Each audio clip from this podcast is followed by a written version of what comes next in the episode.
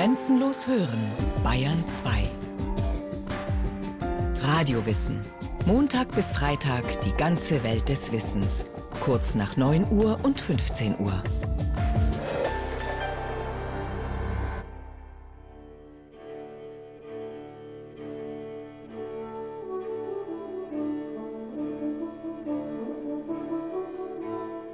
Vorliebe empfindet der Mensch für allerlei Dinge und Wesen.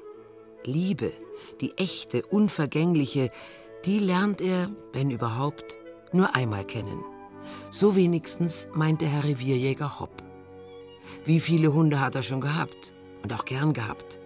Aber lieb, was man sagt, lieb und unvergesslich, ist ihm nur einer gewesen. Der Krambambuli. Er hatte ihn im Wirtshause zum Löwen in Wischau von einem vazierenden Forstgehilfen gekauft oder eigentlich eingetauscht.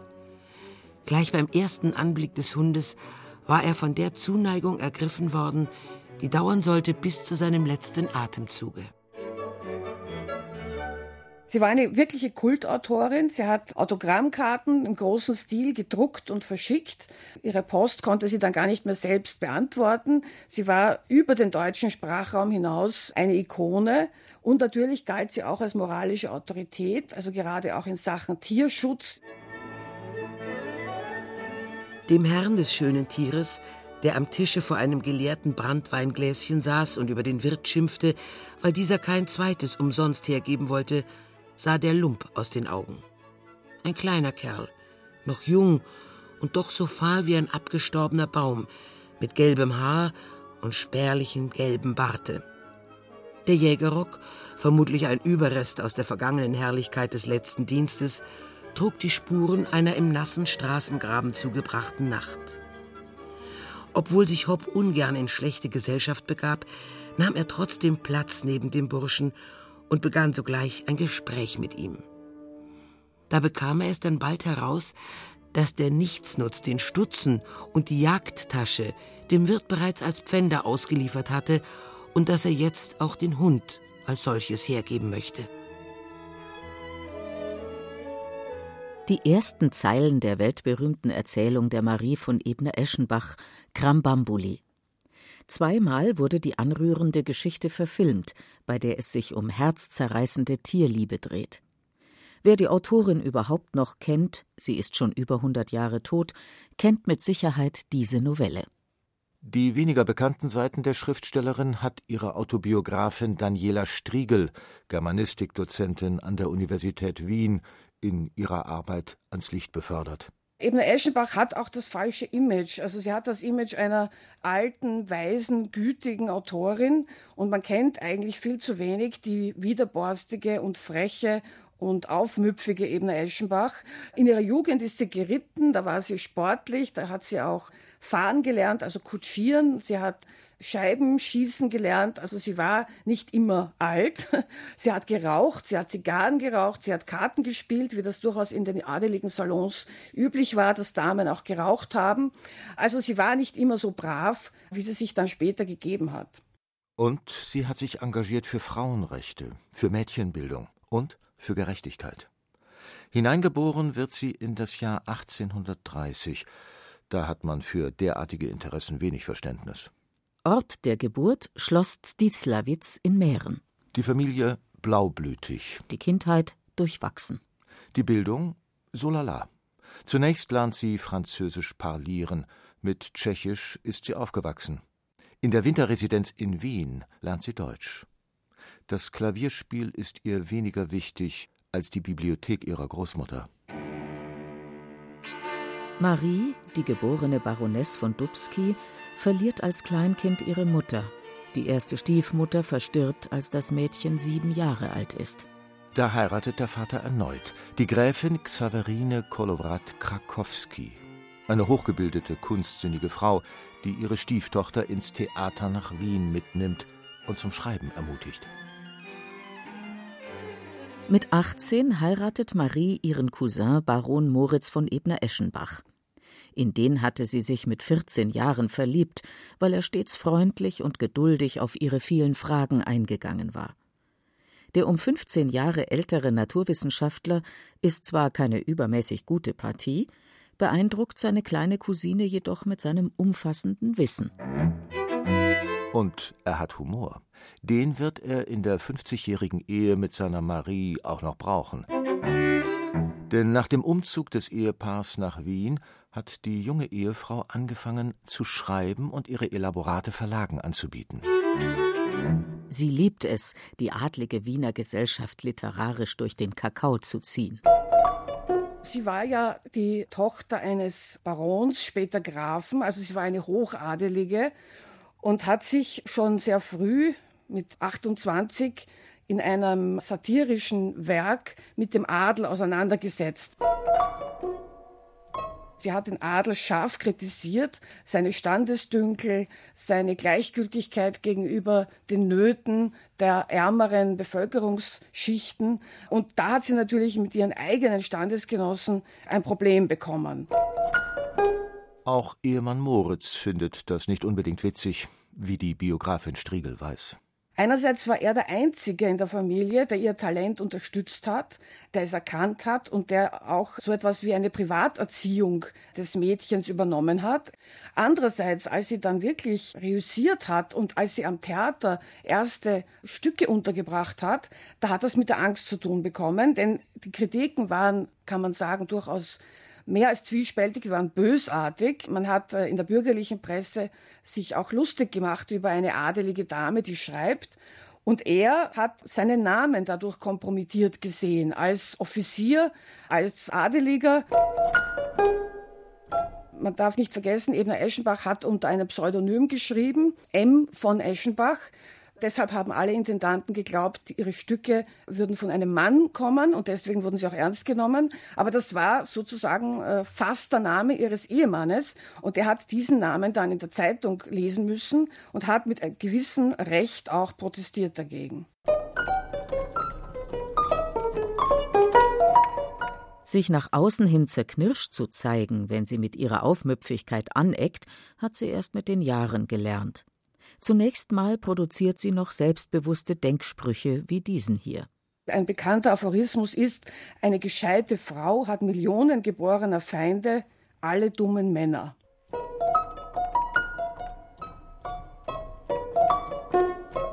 In ihrer Sturm- und Drangzeit hat sie dann auch noch eine Affäre. Die Teenager-Verliebtheit in Moritz ist passé, der ist als Offizier wenig zu Hause. Und Marie ist eine sehr attraktive Frau, das zeigen etliche Jugendporträts. Die Ehe der Ebner Eschenbachs übersteht alle Anfechtungen. Allerdings ist sie kinderlos. So gehen die Jahre dahin. Marie von Ebner-Eschenbach ist nur mäßig erfolgreich als Dramaturgin am Theater. Da beschließt sie, eine Ausbildung zur Uhrmacherin zu beginnen. Sie hat eine regelrechte Uhrmacherlehre absolviert. Nur wie das halt bei einer Baronin stattfindet, da kommt der Meister ins Haus und unterrichtet zu Hause. Da hat sie gelernt, alte Uhren auseinanderzunehmen, neu zusammenzusetzen. Und sie konnte ihre große Uhrensammlung auch selbst warten und kleinere Reparaturen durchführen. Also sie hat sich da wirklich gut ausgekannt und das war eine Leidenschaft von ihr. Doch das Beste daran, Sie setzt ihre Erkenntnisse in einen Roman um, der endlich den ersehnten Erfolg bringt, bestätigt Daniela Striegel. Lotti die Uhrmacherin war der Durchbruch dieser Roman und der erste Aphorismenband 1880.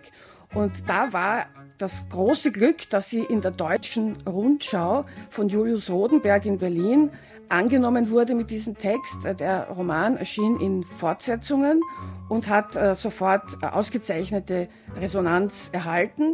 Und der Aphorismenband hat auch eingeschlagen. In kürzester Zeit hat Ebner Eschenbach neben Nietzsche als die Aphoristikerin ihrer Zeit gegolten.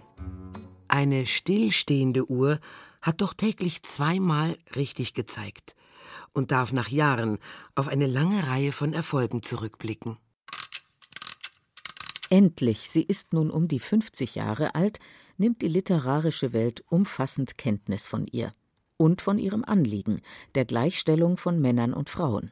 Sie hat die Geschichte Lotti die Uhrmacherin geschrieben, ein Roman über eine Handwerkersmeisterin. Das ist überhaupt der erste Roman dieser Art in der deutschen Literaturgeschichte.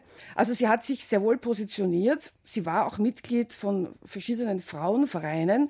Sie ist auch dem deutschen Verein Reform beigetreten. Und sie hat sich in der Bildungspolitik hinsichtlich Mädchenerziehung auch auf der radikalen Seite der Reformbewegung aufgestellt. Also sie wollte nicht, dass Mädchen eine eigene Bildung bekommen, sondern sie wollte, dass die genau dasselbe lernen wie die Buben. Aber sie ist inzwischen diplomatisch. Sie wahrt die Förmlichkeiten, wie sie von ihr als Adelige erwartet werden, und verpackt ihre emanzipatorischen Visionen geschickt in herzerwärmende Erzählungen voller menschlicher Güte. Auch in ihren Briefen strickt sie an ihrem neuen Image. Sie tauscht sich mit Gott und der Welt aus.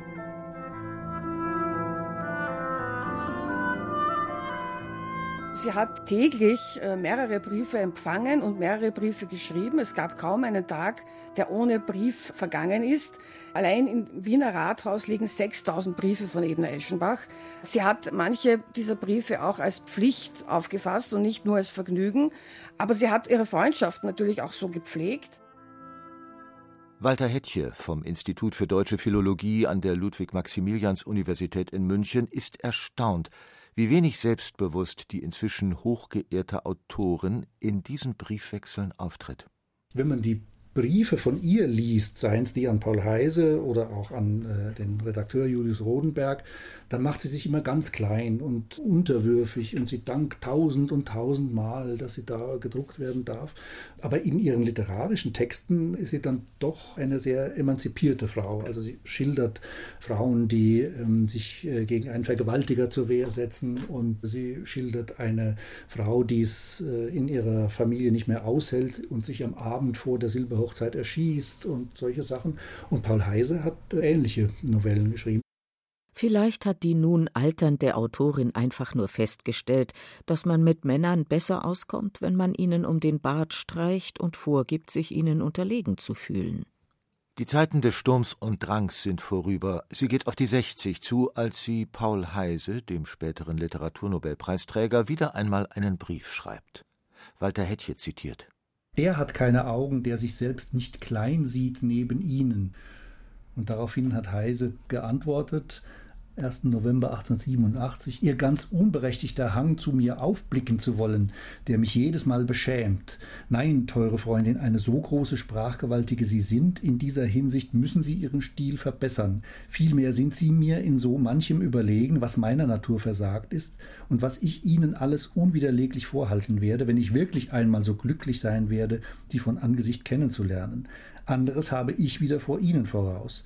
Was Sie aber zu dem macht, was Sie sind, ist so unschätzbar, dass jeder es als eine Ehre betrachten muss, sich nur Ihren guten Kameraden nennen zu dürfen und darum nie wieder ein Wort von oben oder unten, sondern in Treue und Freundschaft geradeaus, Auge in Auge. Wozu es übrigens niemals kommt, denn trotz zahlreicher Vorschläge der Ebner Eschenbach, sich persönlich zu treffen, hat Heise stets im letzten Moment eine Ausrede parat. Es gibt wenige aufrichtige Freunde. Die Nachfrage ist auch gering.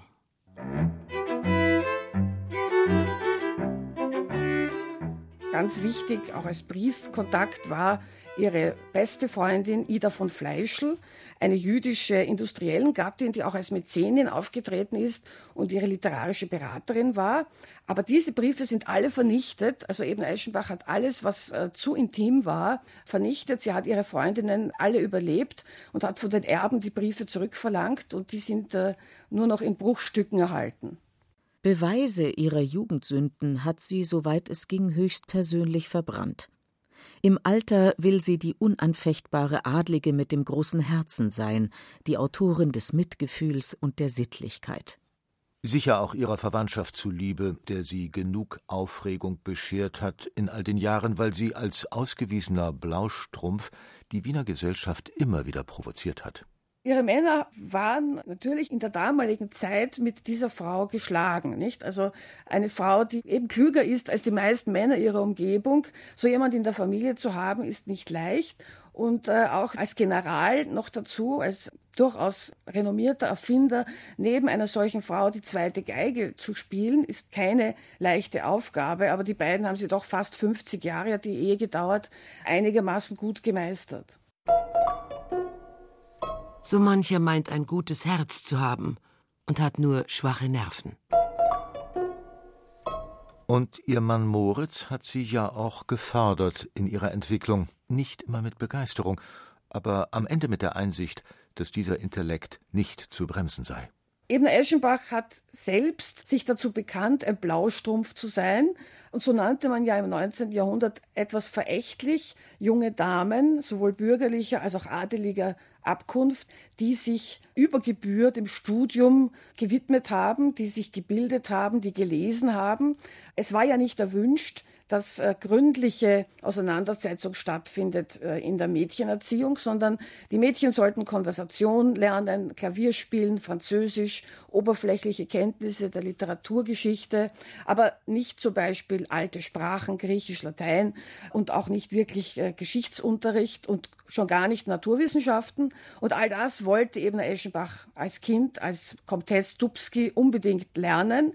Und deswegen hat sie als Blaustrumpf gegolten in dem Gedicht äh, St. Peter und der Blaustrumpf setzt sie sich damit auseinander, dass eben diese Blaustrümpfe, diese gebildeten Mädchen, dass denen auch nachgesagt wurde, dass sie ihr Problem mit der Religiosität, mit der Religion hatten, dass sie zu klug waren, um noch zu glauben. Und äh, sie waren also auch von der Kirche durchaus scheel angesehen, von der katholischen Kirche besonders in Österreich. Ein Weiblein klopft ans Himmelstor. St. Peter öffnet, guckt hervor. Wer bist denn du? Ein Strumpf, o oh Herr. Sie stockt, und milde mahnet er, mein Kind, erkläre dich genauer, was für ein Strumpf. Vergib, ein blauer. Er aber grollt, man trifft die Sorte nicht häufig hier an unserer Pforte, seit samt und sonders freie Geister. Der Teufel ist gar oft nicht dreister. Geh hin, er dürfte von dir wissen. Der liebe Herrgott kann dich missen. Der Blaustrumpf nun diskutiert mit dem heiligen Peter, ob denn nur die unkritischen Seelen eingelassen werden dürfen ins Himmelreich. Mit folgendem Ergebnis. Oft blieb von seines Lichtes Weben ein glimmend Fünklein übrig nur und führte doch auf Gottes Spur. Ob er sich nun auf dem Altare den Frommen reicher offenbare, das zu entscheiden, ist dein Amt. Bin ich erlöst? Bin ich verdammt? Sankt Peter zu derselben Frist etwas verlegen worden ist, dacht eine gute Weile nach, nahm endlich doch das Wort, er sprach und rückt dabei den Heilgenschein. Besprich es drin, ich lass dich ein. So dezent also hört sich ihr Kampf um die Emanzipation an.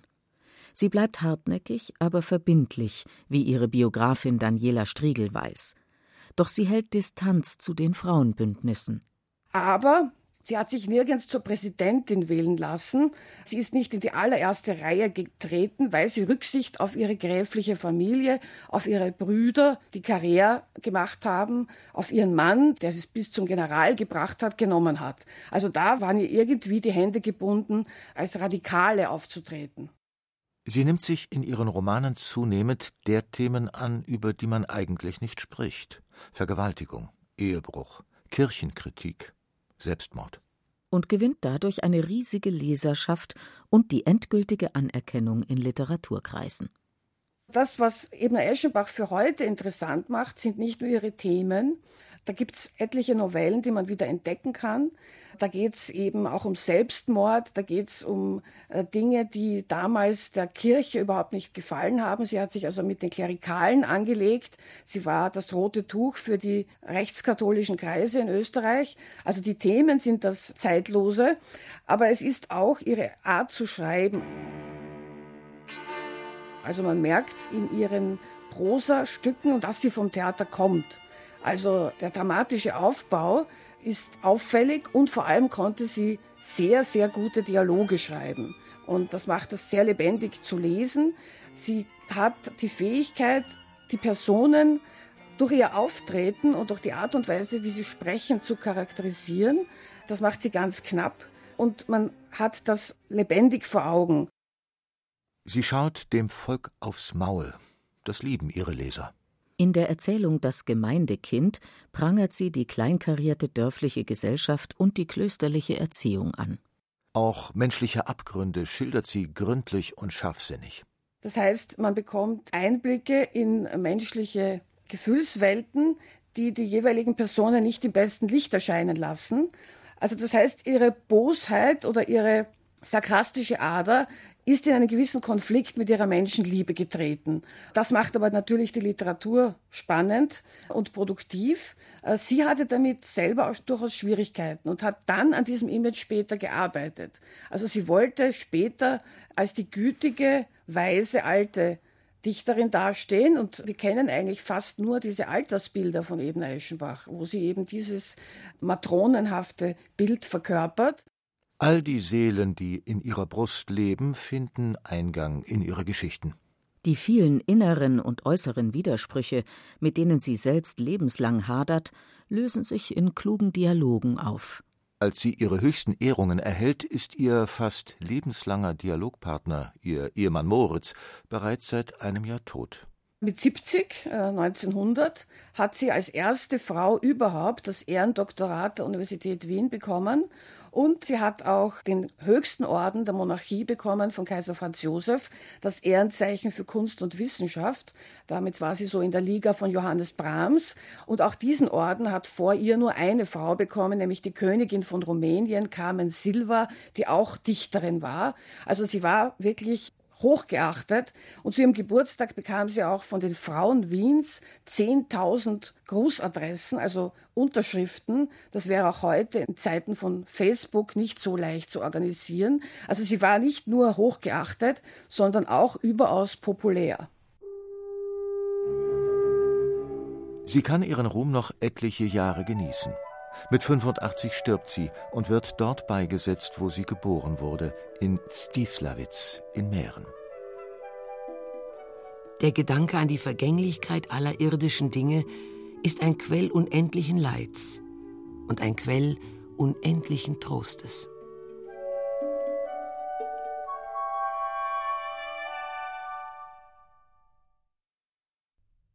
Sie hörten Marie von Ebner-Eschenbach Blaustrumpf mit blauem Blut von Renate Wärisch.